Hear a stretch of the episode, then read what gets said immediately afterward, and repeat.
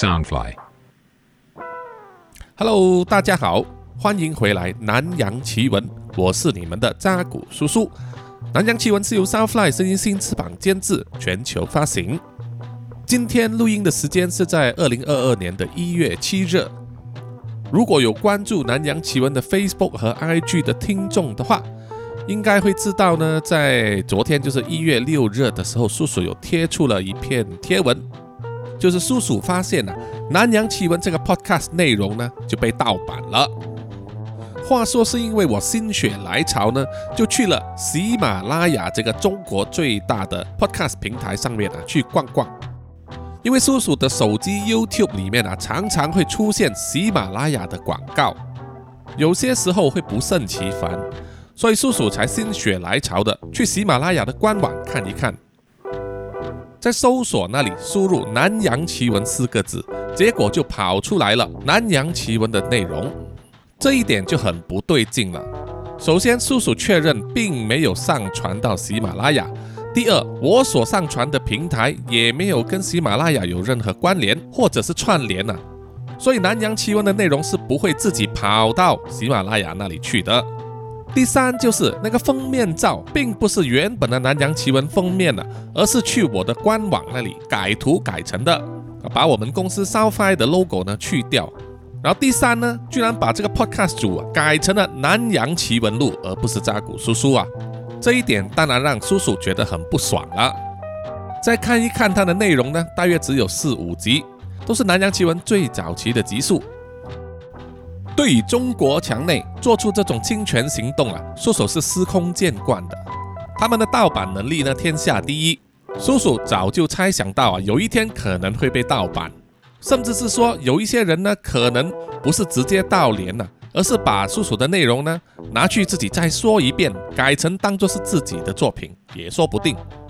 改天如果有哪一位听众有在中国的 podcast 节目里面听到跟叔叔的创作故事很相似的内容啊，欢迎呢就是来告诉叔叔了。那么后半段的故事为什么他们没有上线呢？呃，有几个可能性。无论如何呢，叔叔也是搬个凳子来看戏啊，看他们敢不敢上后面的集数。因为熟悉的听众都知道，叔叔的内容呢都充满了辱华的成分了。如果他们真上线的话，搞不好我会举报他们，让他们尝一尝习维尼新时代中国特色社会主义思想的铁拳啊，把他们给砸碎。在另外一个平台叫做蜻蜓 FM 啊，也是有，相信是来自喜马拉雅的链接。而其他的平台呢，叔叔并没有用心去找，因为下载他们的 App 太麻烦了。那么叔叔真正有上载过的呢，是网易云音乐哦，因为那个是根据 s On 的合作平台呢，他们可以把 Podcast 节目直接上到网易。不过呢，叔叔去网易看过了，网易只有节目封面啊，但是并没有内容，他们应该是呃过不了审查吧？啊，聪明聪明。哎，总之呢，就好像国外的很多 YouTuber 这样子啊，他们的内容呢被强国盗版之后啊，就会在他们新影片里面加上很多辱华的水印来对付他们啊。叔叔觉得这个绝对是绝妙好计啊，所以也会坚持走这一条路线。好，回到本集的主题，本集是上集南洋胡工匠的下集。那么前情提要，叔叔就不说了，各位听众可以去听上集。现在我们直接进入故事内容吧。在一间阴暗的房子里面，田少勇跪坐在正中央，赤裸上身，他的身上被用鸡血写满了常人无法解读的咒语。即使房间里面有中央冷气，把气温控制在二十度摄氏左右，但是田少勇还是热得全身冒汗。坐在他正对面的是一位来自马来西亚的巫师，手上拿着一本残旧的经书，正在念念有词地念着咒语。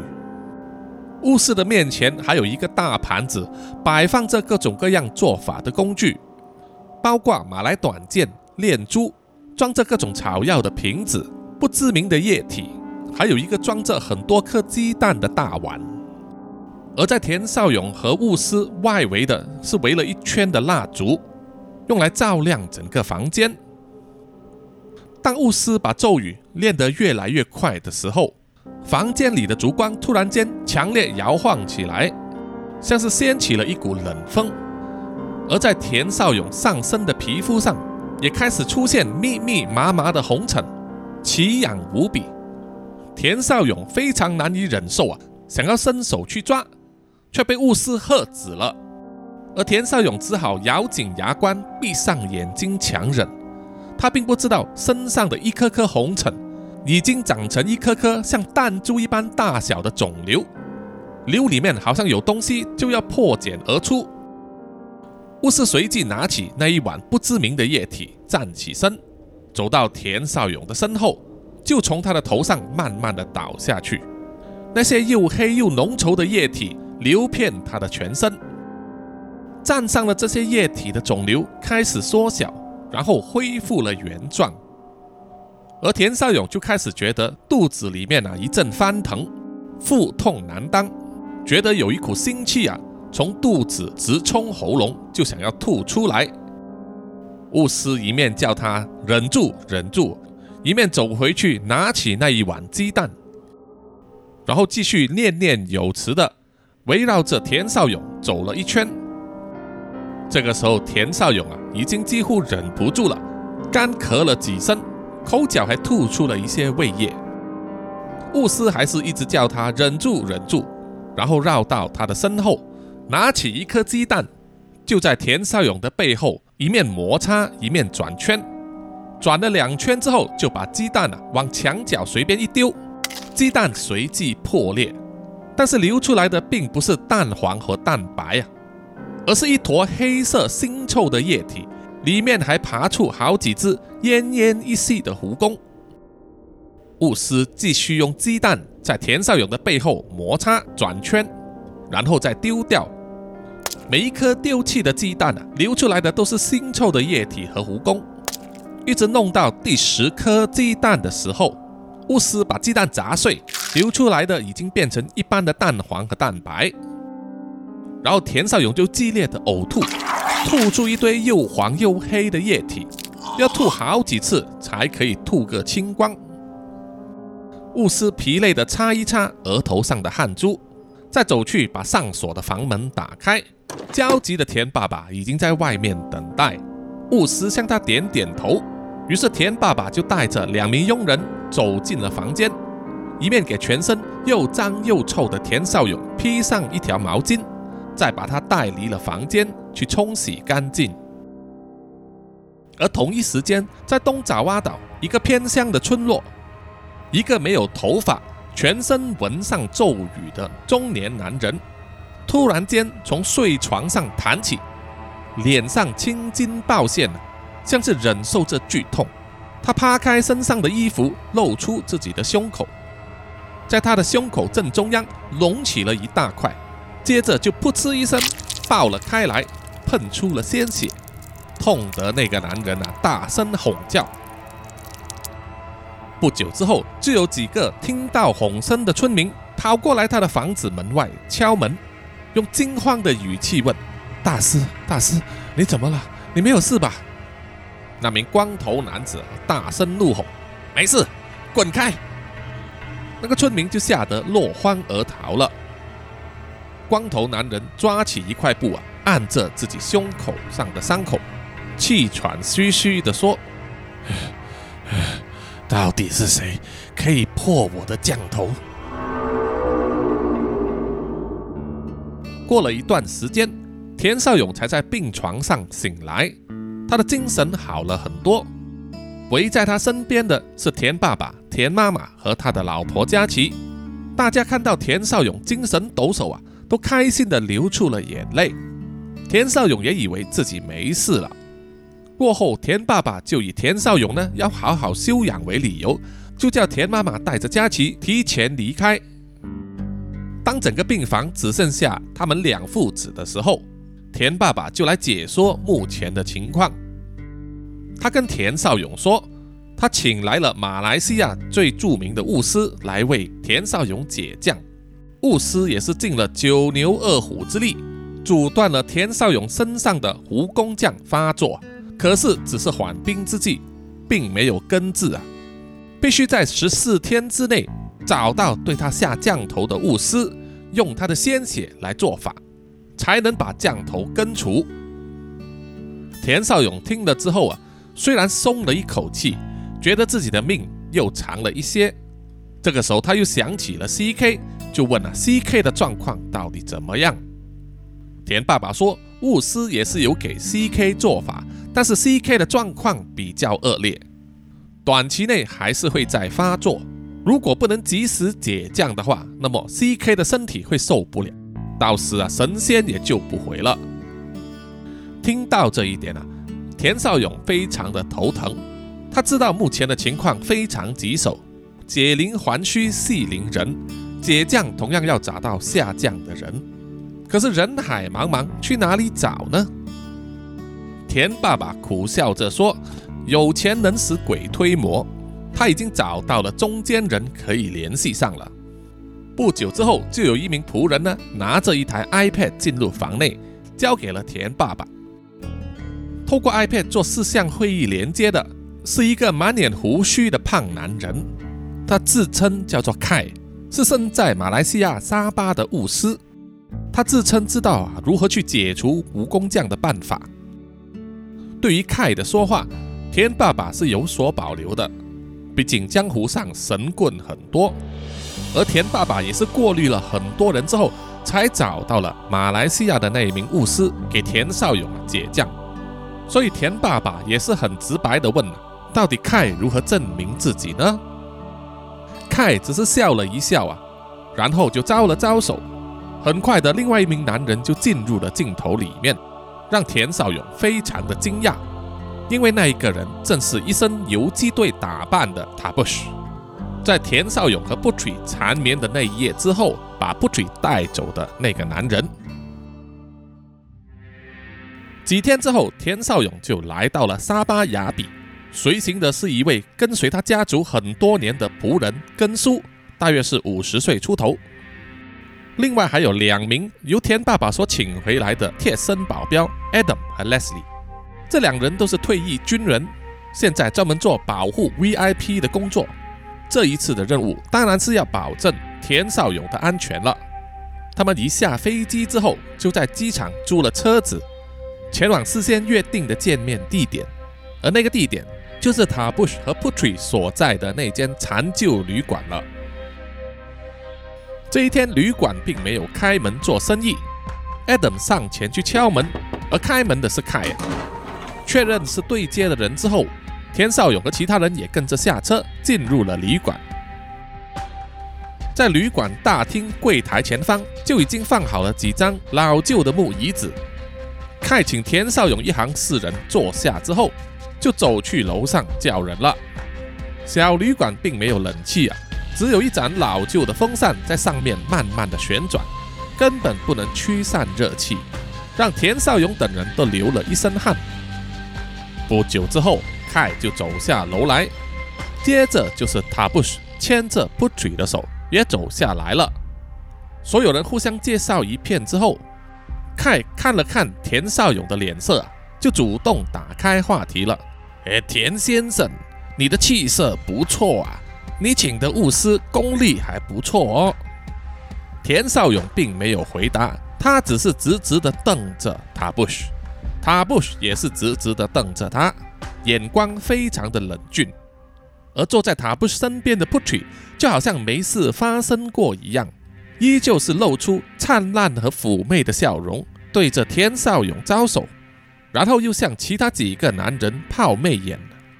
训练有素的 Adam 和 Leslie 这毫不动容，反而是根叔笑得有点尴尬，不知道如何应对。田少勇气愤地问：“你们这帮人安的是什么心？居然设局对我下降头！如果不好好给我解释清楚的话，现在我就把你们给毙了！”塔布什一脸轻视的冷笑说：“哼，你这个不知自己斤两的纨绔子弟，以为带两个人来我就怕你吗？是你自己色胆包天，惹祸上身，关我们什么事啊？”田少勇愤怒的指着不取说：“不就是你指使这个女人给我下降头吗？”塔布又愤怒地指着田少勇说：“放尊重点，什么这个女人，她是我老婆。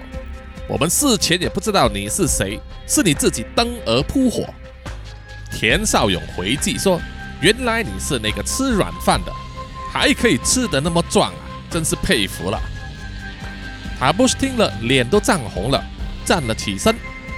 同一时间，Adam 和 Leslie 也站起来，紧紧地盯着塔布什的一举一动，整个气氛变得非常的僵硬。而这个时候，Putri 就好像不懂世故一样，居然也跟着站起来去摸田少勇的手臂，好像要挑逗他一样，让田少勇吃了一惊。塔布什更加是脸色铁青。一把就将 Putri 扯了回到身边，大骂他：“你给我好好坐着！”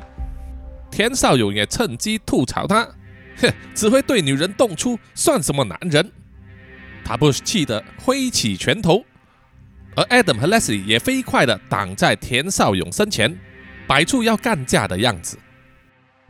这个时候，凯就马上出来打圆场了：“哎哎哎，大家有话好说，有话好说。”我们都是自己人嘛，一见面就伤了和气。他不是啊，你先带嫂子去逛一逛，我来跟他们说明一下状况。他不是冷哼一声，就拉着 Putri 走出了旅店，而田少勇和另外两名保镖也跟着坐回了椅子上。凯就说：“田先生，请你多多包涵啊，他不是并没有读过什么书，他的性格就是那么火爆。”请你大人有大量，就原谅他的粗鲁吧。田少勇就说：“我可以原谅他没见过世面了，但是对我下降头又是怎么一回事？”太叹了一口气，一面摸着自己长长的胡子说：“哎呀，田先生，这个就说来话长了，让我先说一个故事给你听吧。大约在五年之前。”沙巴南部和婆罗洲北加里曼丹省接壤的地方，有一个村落叫做丹巴鲁村。那里原本的生活都很安宁太平。年老的村长只有一个女儿，叫做 Putri，是他的掌上明珠。Putri 长得非常漂亮，歌声动人，舞也跳得很好，是全村男子都想娶到的对象。而 Putri 就和村中最强壮的青年塔布相爱，他们原本就是天生一对啊。村长也不反对他们在成年之后结为连理，以后就由塔布什接管村长的位置。但是没有人想到，村里面的巫师，也就是我的师傅生病的那一天，整个村子也随之凋零。师傅久病在床，知道自己命不长久，就托人带消息给我，叫我回去村里面接管巫师的位置。都怪我太留恋城市里面的生活，一直留在雅比，并没有及早回去。没有想到，却被我的师兄鲁奥跑回去接管了。或者是说抢夺了牧师的位置。鲁奥和我虽然都是同门，在师傅的手下修习白雾术，主要是为了进行祭祀、治病、驱魔、占卜等等的工作。可是鲁奥师兄他心高气傲，生性阴险，偏爱研究黑雾术。被师傅发现之后，把他赶走。相信师兄他怀恨在心，等着师傅年老力衰的那一天前来取代他。正好那个时候，村长也是病重了，塔布就出城来找我，要求得药方来医治村长的疾病。师兄就是趁着这个时候到了丹巴鲁村。不但用巫术杀死了师傅，也同时害死了村长。村里面的人因为害怕师兄的法力，没有人敢出来和他对抗。于是师兄就强行占领了村子，还强娶 Putri 为妻。Putri 因为顽抗不肯就范，一直大声的呼救，就被师兄下了爱情降，不但失去了自己的意志，也失去了声音，从此任由师兄的蹂躏。但是师兄当时可能没有想到，他下在 Putri 身上的爱情咒有了副作用，让 Putri 对男人的需求非常大，会去主动诱惑其他男人。短短时间就碎骗了整个村子的所有男人。师兄十分的愤怒，又在 Putri 身上下降头，任何只要和 Putri 上床的男人。都会中恶毒的蜈蚣酱，百日之内必死无疑。等到塔布什回到村子的时候，发现了这件事，他愤怒的找师兄报仇。村民们屈服于师兄的淫威之下，都出来要阻止塔布什。但你也不得不佩服塔布什，一个人对付几十个人，还是把他们打得落荒而逃。把师兄也赶走了，但是他在临走之前也烧掉了半个村子，整个丹巴鲁村已经完蛋了。塔布什带着布吉来到雅比市找我，希望我能为他医治，解除他的降头。老实说，以我的功力，实在没有办法。要同时解开布吉身上的爱情降和蜈蚣降，就必须得到下降者。也就是我师兄卢奥的血，问题是他消失了，我们找了好几年都没有办法找到他。而不举的毛病天天发作，天天都要找男人，我们放他出去也不是，关起他来也不是，到最后实在是没有办法，只好让他不跟在他身边，让他自己在外面找男人。那些贪图不取美色的人，到最后都会死于蜈蚣将之下，算是他们自取灭亡了，怪不了谁。说完了，凯用眼神盯着田少勇，田少勇听了也是流了一头汗。确实，他和不娶上床是你情我愿，半点都没有强迫，而且他自己早已经预料到，出来寻欢。总会有患上性病的可能，只是没有想到居然会中了降头。凯点起了一根香烟来抽，然后又慢慢的说：“田先生，当你跟布举在房间好的时候，你有没有想过她的丈夫塔布在外面是什么样的心情啊？他是心如刀割啊！有多少男人可以像他那么痴情？”即使所爱的女人变成这样，他还是一心一意的爱着她，照顾她，还要想办法治好她。我自问是一个男人，我也做不到啊。田少勇听了，面露惭愧之色，和其他人呢面面相觑，确实要他扪心自问：如果这种事情发生在佳琪身上，他自己是不是又能像塔布什一样呢？田少勇根本不敢回答这个问题。他深呼吸了一口气，脸色缓和下来，便问凯：“那么之前你在通话里面说，你已经找到了下降的人，也就是你大师兄鲁奥了吗？”凯说：“没有错，我查了很久，终于知道他逃去了东爪哇岛一个村庄里面，继续做他的三大王，压榨村民，奸淫妇女，无恶不作，所以我才说。”我们双方的目标是一致的，我们都想要取得他的鲜血来解降。我们手上有情报，你们有人力和金钱，我们双方合力，各取所需，把我的那个大师兄给灭了，也算是替天行道啊！到时候皆大欢喜，你说是不是？田少勇没有多想，马上点头说：“行。”有什么需求？下一步要怎么做？你提出来吧。接下来，他们花了三天时间去准备，主要还是因为凯塔布什布特本身并没有护照，要把他们从马来西亚的沙巴偷渡到印尼的东爪哇岛。田少勇花了些钱疏通了关系，包下了一辆私人飞机，先飞到爪哇岛东部的苏拉巴雅泗水这个城市。然后租用了两辆四轮驱动车，带上了足够的食水和装备，开去偏远的山区，就是要找到鲁奥藏身的那个村庄。在出发之前，田少勇看到他 Bush 给 Putri 喂食安眠药，他不明白理由是什么，于是就去问凯。凯说：“哦，那样只是防范未然呐。从城市开车去到那个村庄，估计要花三天三夜的时间。在车上的时间那么久。”如果不嘴发作的时候，他一直诱惑你，你怎么应付啊？田少勇听了之后，只能摇摇头叹息。确实啊，这个女人碰不得。凯又说，虽然我可以用法术控制她，但是太消耗我的精神了。只有在我们休息的时候才那样做。记得，当我们进入丛林的时候。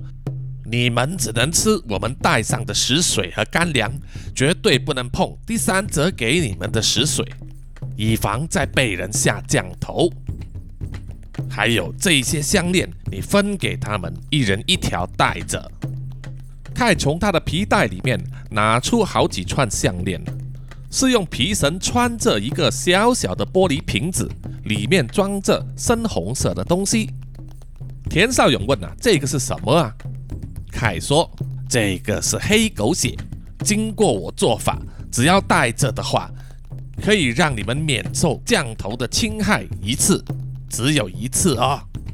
所以请你们二十四小时都要带着。田先生，你身上的蜈蚣酱收到了签字，我师兄一定会察觉，也会有所防范。相信短期之内他会再次做法。”加强降头的威力，你们千万要小心啦！田少勇听了，从心底打了一个冷战啊。他想起了还躺在床上奄奄一息的 C.K，于是就问：“那么我在新加坡那一个朋友怎么办呢？”凯摇摇头说：“那要看他个人的运气了。我们现在鞭长莫及，尽快找到我的师兄解降，这个是最好的方法。”田少勇又说：“如果他不肯解降头呢？”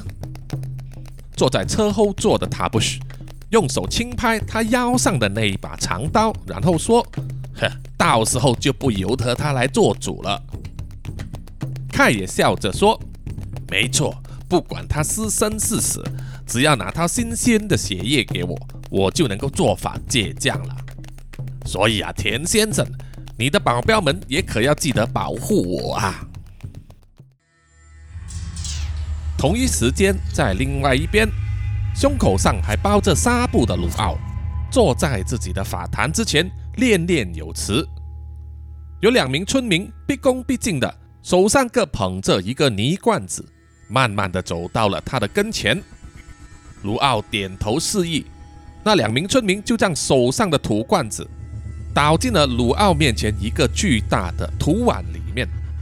原来倒出来的全是活生生的蜈蚣。每一只都至少有十公分长。另外一个村民手上又抓着一只鸡，鲁奥用手上的小刀摸了鸡的脖子，让鸡血哗啦哗啦的滴落在满是蜈蚣的碗内，然后他又继续念着咒语。而这个时候，碗里面四处乱爬的蜈蚣突然间开始聚集，互相的缠绕在一起，变成了一个直径有五六公分那么大的圆球。随着鲁奥口中所念的咒语，慢慢的在旋转，并且不断的在吸取敌在周围的鸡血。在同一时间，Putri 和 C.K 他们的眼珠子都在眼皮之下乱转，身体也剧烈的颤抖。可是因为 Putri 是身在颠簸行驶的车里面啊，所以没有人留意到。而 C.K 的不寻常现象，马上引来了医生和护士的注意。C.K 的身体从剧烈的震动变成了癫痫抽搐，看着 C.K 的心跳和血压快速的上升，医生马上给他注射药物，可是情况并没有得到改善。此外啊，其他和 Putri 曾经上过床的男人，这个时候也开始发作了，他们全都倒在地上，痛苦的呻吟抽搐。这个时候，田少勇也觉得胸口一阵闷热。一股气在肚子里面乱窜。坐在田少勇身边的根叔，起初还以为田少勇是因为路途颠簸，可能是晕车。可是越看越觉得他的脸色不对劲啊，让凯也注意到了。凯马上扑上前去，撑开田少勇的眼睛，只见他已经开始翻了白眼了，眼白下面的黑点一直在骚动。凯又转头看看布吕的情况，同样也是翻着白眼啊，全身在颤抖。于是马上大喊了：“停车！停车！你们把车停下来！”开着的 Leslie 马上把四驱车停到黄泥路的旁边。凯紧张地说：“给他们东西咬着，别让他们咬舌头了。”于是根叔紧张地从他的口袋中掏出一支原子笔，给田少勇咬着。而塔布什也脱下了他的头巾，绑在 Putri 的口中。Putri 的身体剧烈的颤抖抽搐，手脚乱抓乱踢，塔布什只能紧紧的抱着他。凯从他的袋子里面取出一个稻草人，再拔下 Putri 和田少勇各一根头发，绑在稻草人上面，接着便开始念咒语。同一时间，正在做法的鲁奥咒语越练越快。在碗里面一直打转的蜈蚣球已经吸满了鸡血，膨胀到直径大约有七八公分那么大。卢奥一边练咒，一边用小刀割开自己的小指，滴了几颗自己的血到蜈蚣球上，接着再大喝一声，举起刀子刺进蜈蚣球之中，鲜血就从蜈蚣球里面喷发出来，直接射到两米高的木屋顶上。随着这一个动作。之前所有和 Putri 上过床的男人身上的肿瘤同时爆裂，喷出了鲜血，马上倒地而死。而从他们的伤口中也蹦出了蜈蚣，在地上乱爬乱窜啊，吓得周围的人呢惊慌失色。满头大汗、正在快速练皱纹的凯，看着手上握着的稻草人啊，逐渐的肿胀，看来就要爆发了。于是他马上下车，把稻草人丢在地上，然后快速的从腰带中掏出一根大约有五公分长的黑色铁钉。他将钉子放在他右手的一根戒指上摩擦，爆出了火花，然后手一挥就把钉子插在地上的稻草人上，稻草人随即着火燃烧，还发出了奇怪的虫叫声。这个时候啊，Putri 和田少勇的状况也趋向平稳。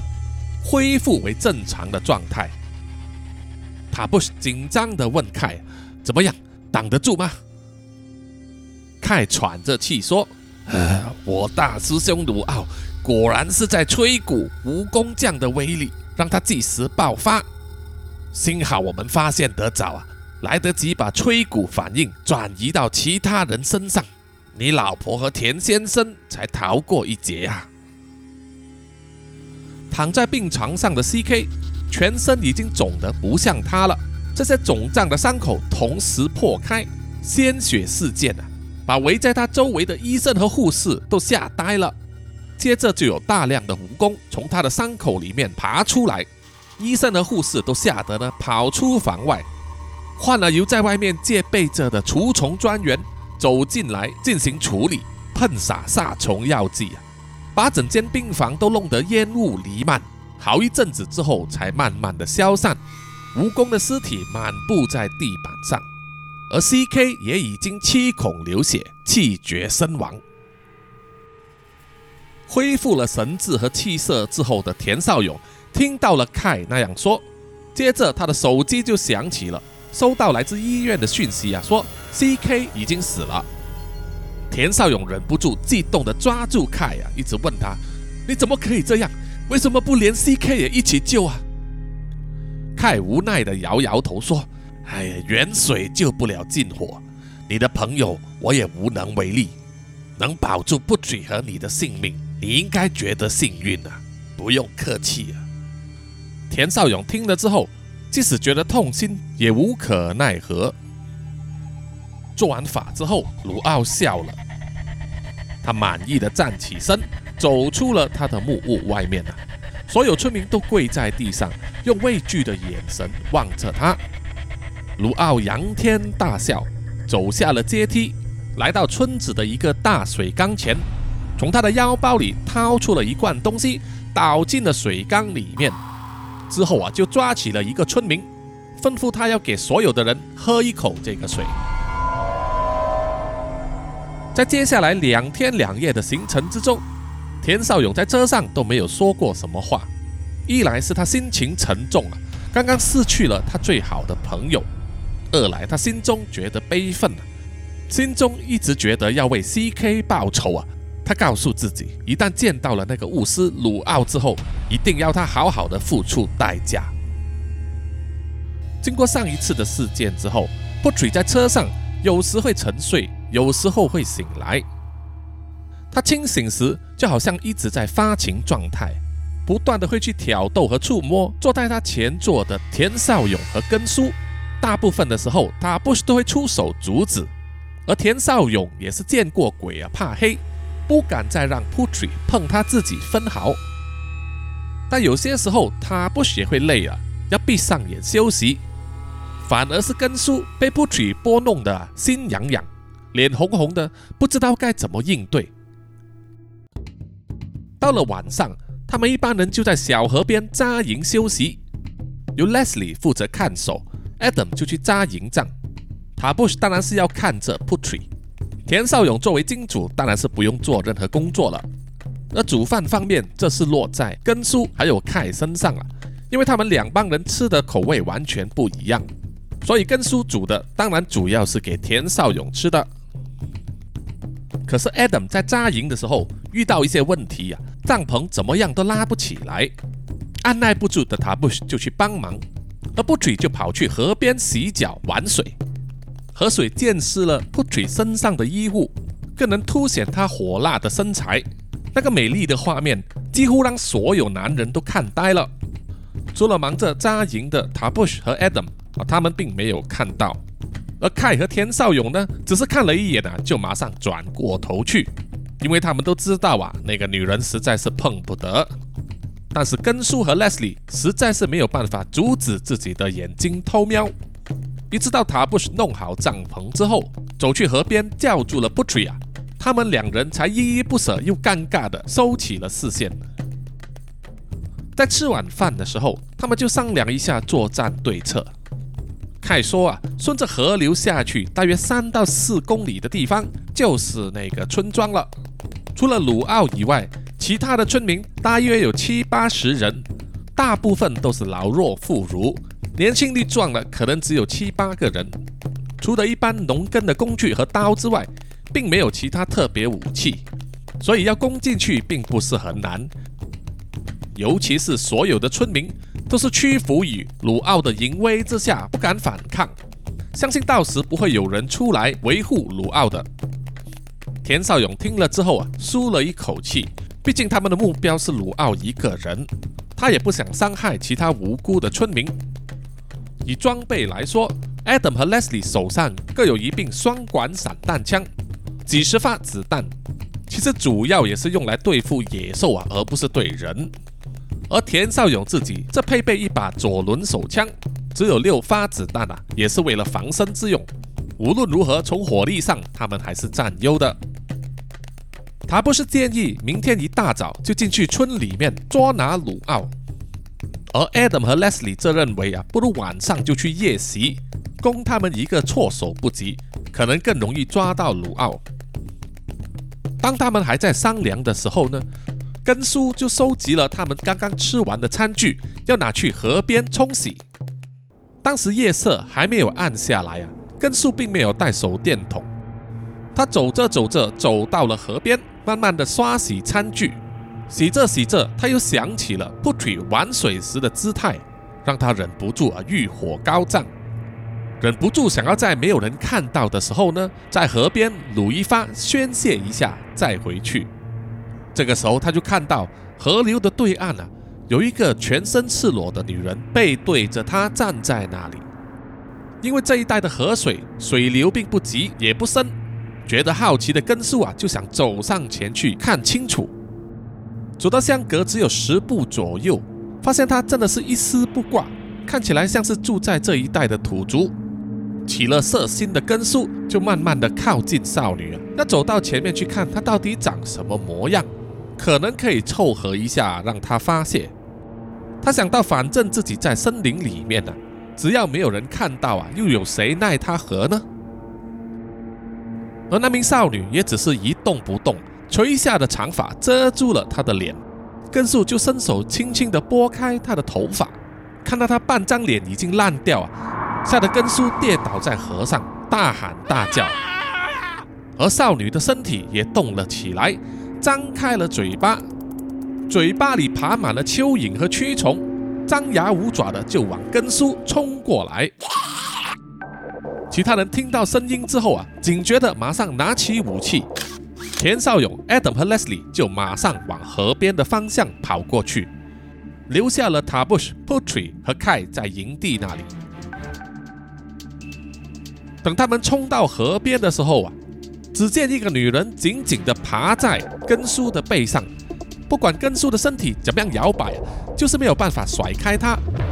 从女人的口中爬出的蛆虫、蚯蚓，甚至还有蛇，已经覆盖了根叔的半个身子。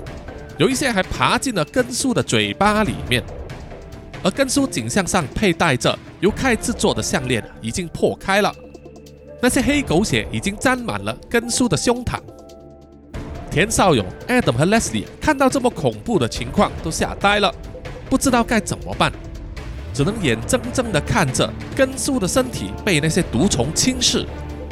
不消一分钟。根叔就整个人倒在河里面，一动不动了。跑过来查看的凯看到最后这一幕啊，就说：“啊，不得了，居然是师将，师兄居然做到这个地步！”田少勇啊大喊：“根叔！”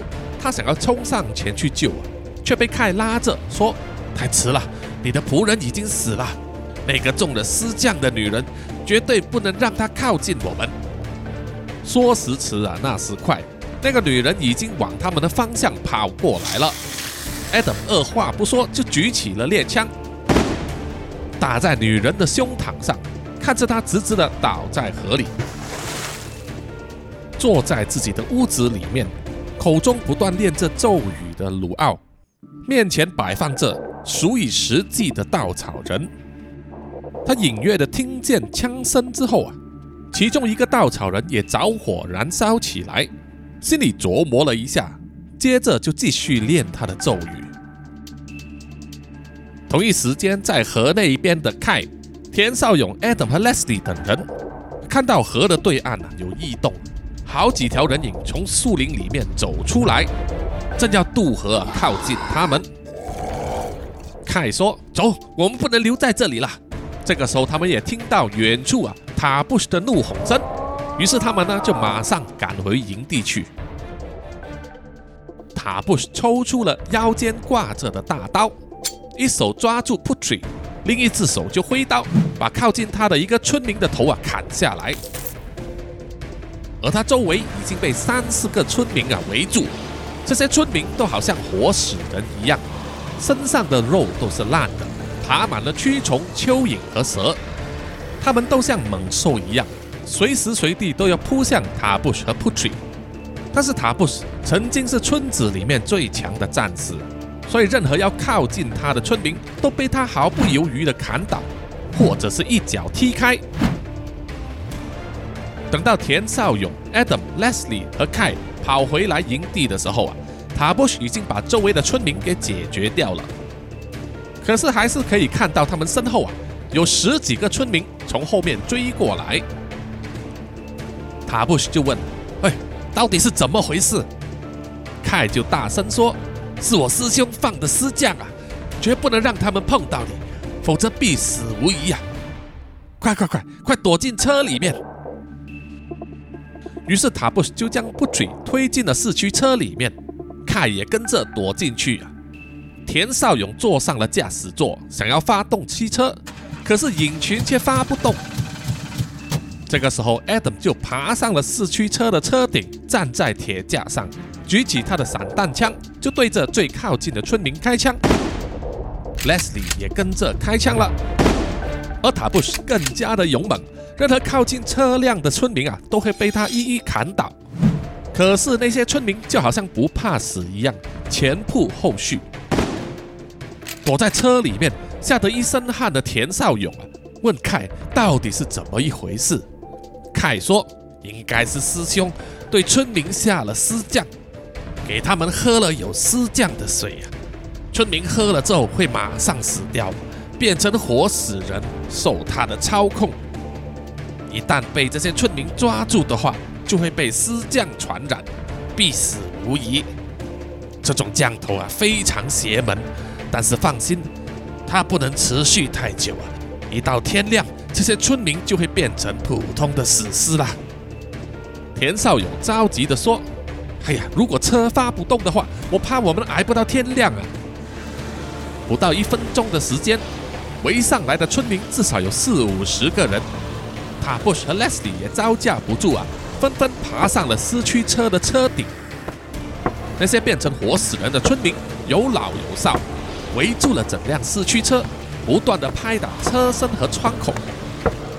虽然窗门都已经锁上了，可是看着从居民的口中爬出来的蛆虫和蚯蚓等等，所有人看到也非常的反胃。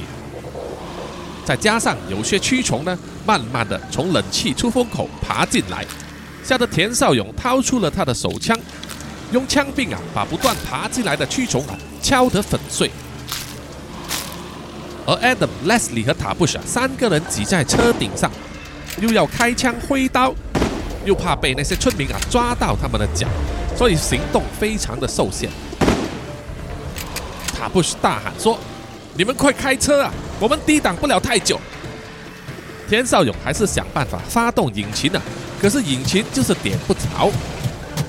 凯就说：“田先生，你把车推去 N 档，放下手机，不要踩刹车。”田少勇马上照做了。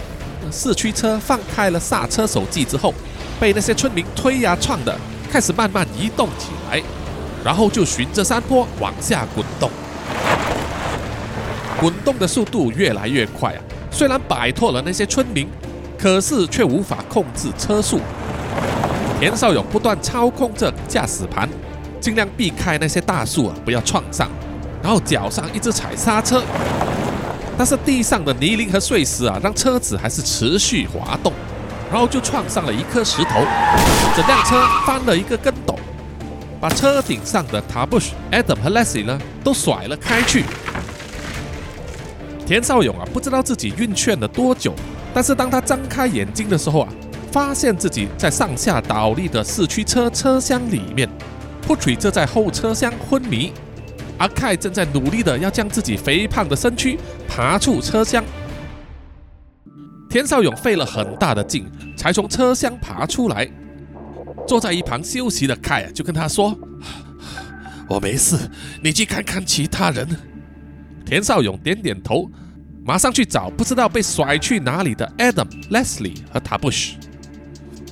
走了几百米之后啊，他才发现 Adam 躺在一颗岩石旁边，脑浆四溢；而 Leslie 的半个身体被一根树干穿透了，早已经气绝身亡。只能看见塔布什慢慢的往他的方向走来塔布什的腰间被一根树枝穿了一个洞啊，血流如注。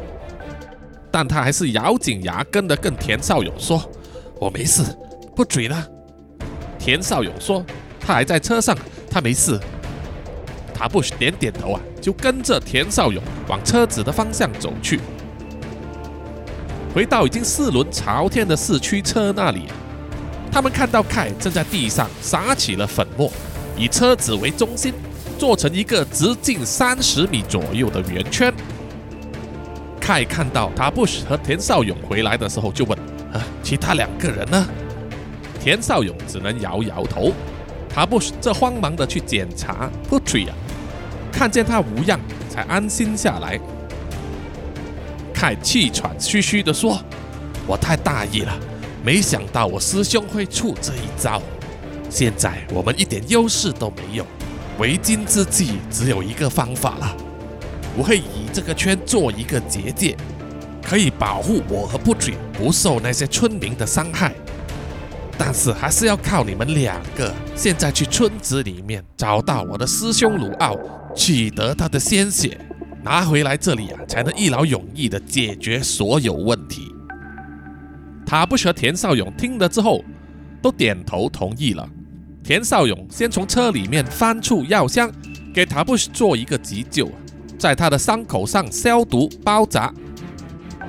而塔布什则用他的长刀砍下了一根大约两米长的粗树枝，把其中一端血尖交给田少勇啊，作为长矛。接着两个人就步行啊往村庄走去，而卡雅也坐下来念咒施法，点起了一根蜡烛，泡到圆圈的粉末上，粉末立刻烧起来，变成了熊熊的烈焰。这个时候就有几名中了尸毒的村民想要靠近。却因为畏惧火和结界的力量，只能团团的围在火圈之外。卡呀，只能一面念咒，一面希望这个结界能够撑到天亮，或者是到天少勇和塔布什打倒他的师兄鲁奥为止。黑夜的时候，在一片漆黑的树林里面走路啊，并不容易。虽然前方有塔布什带路啊，但是田少勇也是跟得很吃力。怎么样说？他也是一个城市人，在成年的时候曾经受过两年的国家军人训练，但是那一些已经是久远的记忆了。他现在只能感慨自己最近啊工作太忙，疏忽了运动，体力差了许多。两个人就在阴暗的森林里面赶路啊，赶了大约四十分钟，终于来到了那个村庄。可是那个村庄呢，却一片死寂啊。十几栋木造的房子都没有火光或者灯光，也没有人的气息，只有夜晚虫叫的声音。塔布什和田少勇啊，在村庄里面走着走着，一直走到前方有一座木屋呢，是唯一亮着火光的。而坐在屋子门前，只有一个光头的壮汉，身上全是咒语的纹身，一身巫师的打扮啊，不用说，那个就是鲁奥了。一看到鲁奥啊，他不是心里就燃起了熊熊的复仇火焰。他一面挥着刀，一面慢慢的走到屋前，对着鲁奥大喊说：“你这个邪恶的巫师，终于让我找到你了！今天就让我替天行道，灭了你这个恶魔！”鲁奥看到塔布莎，并没有逃走，反而是笑着说：“好久不见啊，塔布什，不嘴还好吗？”本大师玩过的女人还不错吧？然后他又看到田少勇啊，又说：“呃，这个年轻人又是谁呀？”田少勇看到卢奥邪恶的模样，心中不免有些惊慌，但是他还是强作镇定啊，并且想起了他的好友 C.K，以及自己身上所中的蜈蚣酱发作的时候那种痛苦啊，便大声的斥喝道：“哼！”你这个巫师，还我朋友的命来！卢奥打量了田少勇的脸色啊，有点惊讶的说：“啊，你中了我的蜈蚣将，居然还没死！帮你解酱的人有一手啊！不过没关系，大师今天心情好啊，可以把你们两个人一起灭了，然后再去另外一个村庄做我的三大王。”说完了，卢奥的双手一挥。有两具躺在他门前的尸体啊，突然间直直的跳了起来，正是受了他操控啊中了尸将的村民。村民怪叫一声，就往塔布什和田少勇啊冲过去。塔布什用力一挥刀，砍向了其中一个村民的脖子。可是这个村民明显有点不一样，他的脖子可硬多了，刀子只能砍入一半。而那个村民双手一推，就把塔布什抛到几米之外。另外一个村民冲向田少勇的时候，田少勇举起了他手上的长矛，长矛刺进了村民的肚子里面。可是村民依然不为所动，他双手抓住长矛往旁边一甩，也把田少勇甩开。田少勇摔在地上之后啊。又滚了两圈之后站起来，拔出了腰间的手枪，对着向他冲上来的村民啊，连开三枪，直到第三枪把他的头打爆之后啊，那个村民才倒下来。而塔布什没有了手中的长刀，面对攻击他的村民啊，力气比他大得多，被他勒住了脖子啊，难以呼吸。而且最可怕的还是那些蛆虫和蚯蚓等等啊，从那个村民的口中爬出来，在循着他的手臂啊，慢慢的逼近了塔布什的脸。如果被那些蛆虫爬进了塔布什的嘴巴里面的话，他也会身中尸降之毒而死。这个时候，田少勇就赶来解围，近距离的在那个村民的后脑勺开了两枪，这才救了塔布什。卢奥看见田少勇的手上有枪，皱起了眉头。他不知道他还有多少颗子弹，又不想夹着尾巴逃走啊，失了威风。于是强作镇定的坐在那里啊，一面想办法。塔布什从地上取回了他的长刀之后，就和田少勇啊走到了鲁奥的面前。鲁奥唯有应战。他握着一根顶端有一个人头的木杖，站起了身。慢慢的走下了屋子的阶梯，来到平地上，和塔布什以及田少勇对峙。田少勇知道自己只剩下一发子弹了，他举起了手枪，对着鲁奥说：“你是去的就投降吧，你的法术再厉害也敌不过子弹的。”塔布什这愤怒的说：“你害死了那么多人，我会要你生不如死的。”鲁奥慢慢的伸出了他的手杖。露出了狡诈的笑容，他逮到了一个机会啊！突然间将手杖上的人头伸向了田少勇的方向，在那个人头的眼眶之中，突然间喷出一种气体，弄得田少勇急忙闭上了眼睛，还反射性的举手抵挡。卢奥就趁这个机会啊，用他的手杖去敲田少勇手上的手枪，想要把他打掉。田少勇因为眼睛看不到东西，就直接扣下了扳机，开了枪。可惜那一枪并没有打中鲁奥。塔布雪挥刀砍向鲁奥，两个人就在那里叮叮当当的过了十几招。而田少勇只是觉得双眼剧痛，只能一面流泪一面去擦，心中希望啊双眼不会瞎掉。他踉踉跄跄的走着，摸着。摸到附近好像有一个大水缸，于是就用缸里面的水来洗脸。这个时候虽然双眼的感觉比较舒适了，可是田少勇也感觉到胸口的那个项链破裂了，吓得他马上退开了几步啊，倒在地上。等到他的双眼恢复视线的时候，他才看清楚，那个大水缸周围还躺着几具村民的尸体，而水缸的口旁边还爬着蛆虫。相信那个就是让村民中尸降的水了。幸好脖子上的项链给他挡了一招，免于受害。塔布什鲁奥过了十几招之后，虽然塔布什的战斗力更强，处处压制着鲁奥，可是因为他受了伤，伤口还在流血，让塔布什觉得身体渐渐失去了力气，手脚都越来越肿了，几乎连刀都没有办法挥动了。慢慢的，轮到鲁奥占据了优势，他还专门针对塔布什腰间的伤口来攻击，让塔布什更加难以支持下去，最后就被鲁奥一棍绊倒了。塔布什躺在地上，头昏脑胀，而鲁奥准备挥棍把塔布什的脑袋砸烂的时候，冷不防给冲过来的田少勇一个飞踢踢倒了。田少勇又对着在地上爬滚的鲁奥啊下巴踢了一脚，把他的牙齿也打断了两根。接着就一把坐在他的胸口上啊，用他手上的手枪枪柄没命的敲鲁奥的脑袋。一连敲了十几次之后啊，满脸鲜血的鲁奥也躺着不动了。气喘如牛的田少勇站了起身，慢慢走过去啊，查看塔布什的伤势。看到塔布什虽然脸色苍白，可是并没有致命伤，应该是撑得过去的。他扶起了塔布什，两个人一起走到了鲁奥的身边，看着这个坏事做尽的巫师奄奄一息的躺在地上，塔布什就拍了拍田少勇的脖子啊，示意他去找一个容器。奄奄一息的鲁奥还想说话，可是塔布什并没有给他机会啊。绝不让他有一丝死炸的空间。他的长刀尖端就直直的刺入他的咽喉，鲜血喷涌而出。很快的，田少勇就在其中一间屋子里面啊，找到了一个塑料罐子，交给了塔布什去装满了鲁奥的鲜血。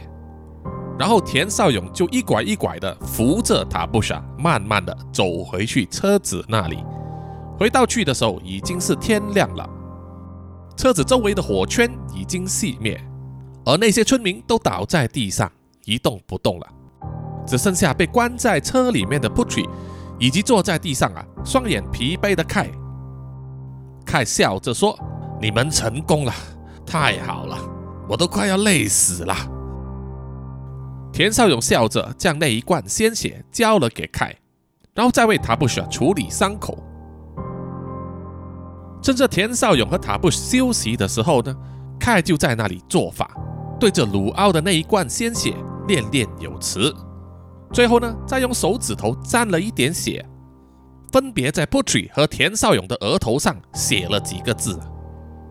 不久，他们两个人呢就吐出了一大滩黑色的血，血里面还混杂了很多白色小小颗的卵。吐完之后啊，凯笑着说：“恭喜两位啊，你们的降头解了。”虽然吐完之后又饿又累啊，但是田少勇还是觉得心情轻松。如释重负啊，对着凯和塔布什挤出了一个笑容。而布瑞身上的降头被解开之后，不但恢复了神智啊，而且还会说话了。塔布见到这种状况，都开心的流出了眼泪啊，紧紧的抱住了布瑞。田少勇和凯也为他们感到开心。在休息过后，他们慢慢的就爬上斜坡。要回去昨天晚上河边扎营的地方，因为还有一部四驱车还停在那里，里面还有他们的物资和食水。就这样，他们慢慢的开着车要回去城市里面了。即使身心疲累，但是他们都觉得啊，前方一片光明，人生充满了希望啊。好，本集的南洋奇闻故事呢，就到此结束了哈。谢谢各位听众的收听，有什么感想或者留言的话，欢迎到南洋奇闻的 IG、Facebook、YouTube、Mixer Box，还有 Apple Podcast 等等呢，点赞留言哦。谢谢大家。另外呢，叔叔也会在明天呢，也就是二零二二年一月十五日星期六下午四点的时候呢，就开这个 IG 直播，还有 Mixer Box 的语音聊天室啊，就是来喝啤酒，跟大家一起庆祝一下。南洋奇闻的 IG 呢，就是关注人数啊超过一千人，希望大家到时候有空的话进来聊聊天。OK，好了，接下来呢是回答听众们的留言时间。首先是在 Facebook 上啊，因为叔叔在前面说过，叔叔贴出了关于那个喜马拉雅呢就盗版南洋奇闻的那个贴文。这位听众啊，梅修院就在 Facebook 上留言说，谅他们呢也不敢全集到，哈哈哈哈！啊，没有错啊，他们根本不敢。另外一位听众 King So 就说一个字匪，匪徒的匪啊，没有错，他们是匪国。然后就是我们的南洋侦查员一直该就说：“叔叔，难道你不知道强国人都很爱盗图、盗版、仿冒吗？”我当然知道了，我也是受害者之一。以前叔叔做一些版权出版物的时候啊，也是深受其害的。然后接下来这位听众林伯坚就说：“最后啊，因为播放支持香港那几集被关台，挂号翘脚等戏，哈哈哈哈。”是的，叔叔也是看啊。如果他们敢播后面那些集数的话，叔叔就找人去实名举报啊，让习大大呢去把这个喜马拉雅台关掉，让他们尝一下社会主义的铁拳哦。接下来是在 IG 上啊，也是针对同一个话题呢。这位听众叫做 Iori 四二六四零三五，就说哈哈哈，辱华，中方坚决反对哦。哈哈，没有错啊，我们都知道中方永远都是用这几个字了。另外一位听众 Tina 零七二五幺就说支持 iPhone Podcast 跟 Mixer Box，谢谢你，谢谢你哈。另外一位听众 Lancer 三幺幺三幺就说支持扎古叔叔后面多喷一点啊，再请人去检举他们辱华，然后送他们去劳改。是的，是的啊，正有此意。另外一位听众 Adam Loxley 也说多一点元素坑死他们，哈哈哈，没错没错。这位听众 J C Mini 就说：“他们有种就应该到黑暗尽头的荣光那一集啊！没有错啊，我就是亮他们不敢到。然后呢，这位听众 Doris Liz 就说：“代表叔叔红透半边天了，哈哈哈！哎呀，我也希望啦。其实，在大陆啊，我们被这样子盗呢，是根本对我们一点益处都没有的。就算是正版，对我们也没有益处的，因为不可能从他们身上赚到钱的哈。即使你从他们身上赚到一百块啊，他们也会有一百种方法扣完你的钱。他们是压根儿没有商业道德的哈。”接下来就是南洋侦查员 Rafu 就说，强国不知道会不会玻璃心，把某些部分剪掉，也不知道啊。叔叔并没有打开来听，各位听众有时间的话可以去听听看啊，看他们有没有剪。接下来呢是针对第一百二十一集《鬼物凶宅》，这位听众啊叫做 Leo Jackson 幺二二二，就说他小的时候看过《救护车之鬼》的那部电影啊，吓得他晚上都睡不着。啊，叔叔相信他的童年一定留下了一些阴影面积啊。叔叔小的时候确实也看过一些恐怖电影呢，是晚上睡不着觉的，一直回想回想那个画面。现在想起来也是蛮好笑的。接着是在 Mixer Box 上的留言哦，南洋侦查员真爱笑就说：哇，第一次坐头箱沙发，开心。叔叔好啊，我又来了啊，恭喜你啊，坐上了沙发，因为很多人抢啊，所以不容易。呃，另外一位听众呢是幺零零幺，就说故事内容很生动，配乐也做得很有画龙点睛的感觉啊，谢谢你，谢谢你。然后下一位是林家达，他就说老婆入教成为渣粉了，感谢渣古叔叔成为我们聊天的话题呀，啊，希望从你们的讨论之中呢，能够增加你们两夫妻的感情啊，这个就是叔叔最开心的地方了。可惜我的老婆呢是从来没有听过南洋奇闻的。一来她胆小不敢听鬼故事，二来呢她还是觉得我做 podcast 这个工作呢很虚幻很不实际啊，好像不是真的有这样的工作存在。哎呀，真是。好，下一位听众呢是 J C Mixer，他说小猪红红真的笑死，哈哈，没有错，你你都 get 到那个梗了哈。另外一位是南洋侦查员 Kina 写说。听到小猪跟红红正在喝水的我，不知的喷出来了。哈哈哈啊，希望没有人坐在你的面前啦。哈 哈然后接下来呢，就是在一百二十二集南洋蜈蚣将的上集。啊，这一集的头像呢就被幺零零幺抢到了。然后林加达他也说呢，礼拜一的精神粮食真的没事，别乱打炮啊，自行解决，省时又省力。然后 Claire 就说。好想把时间快转到下一集播出的时候啊！嗯嗯，谢谢你的期待哦。现在刚好录完了啊，上线了。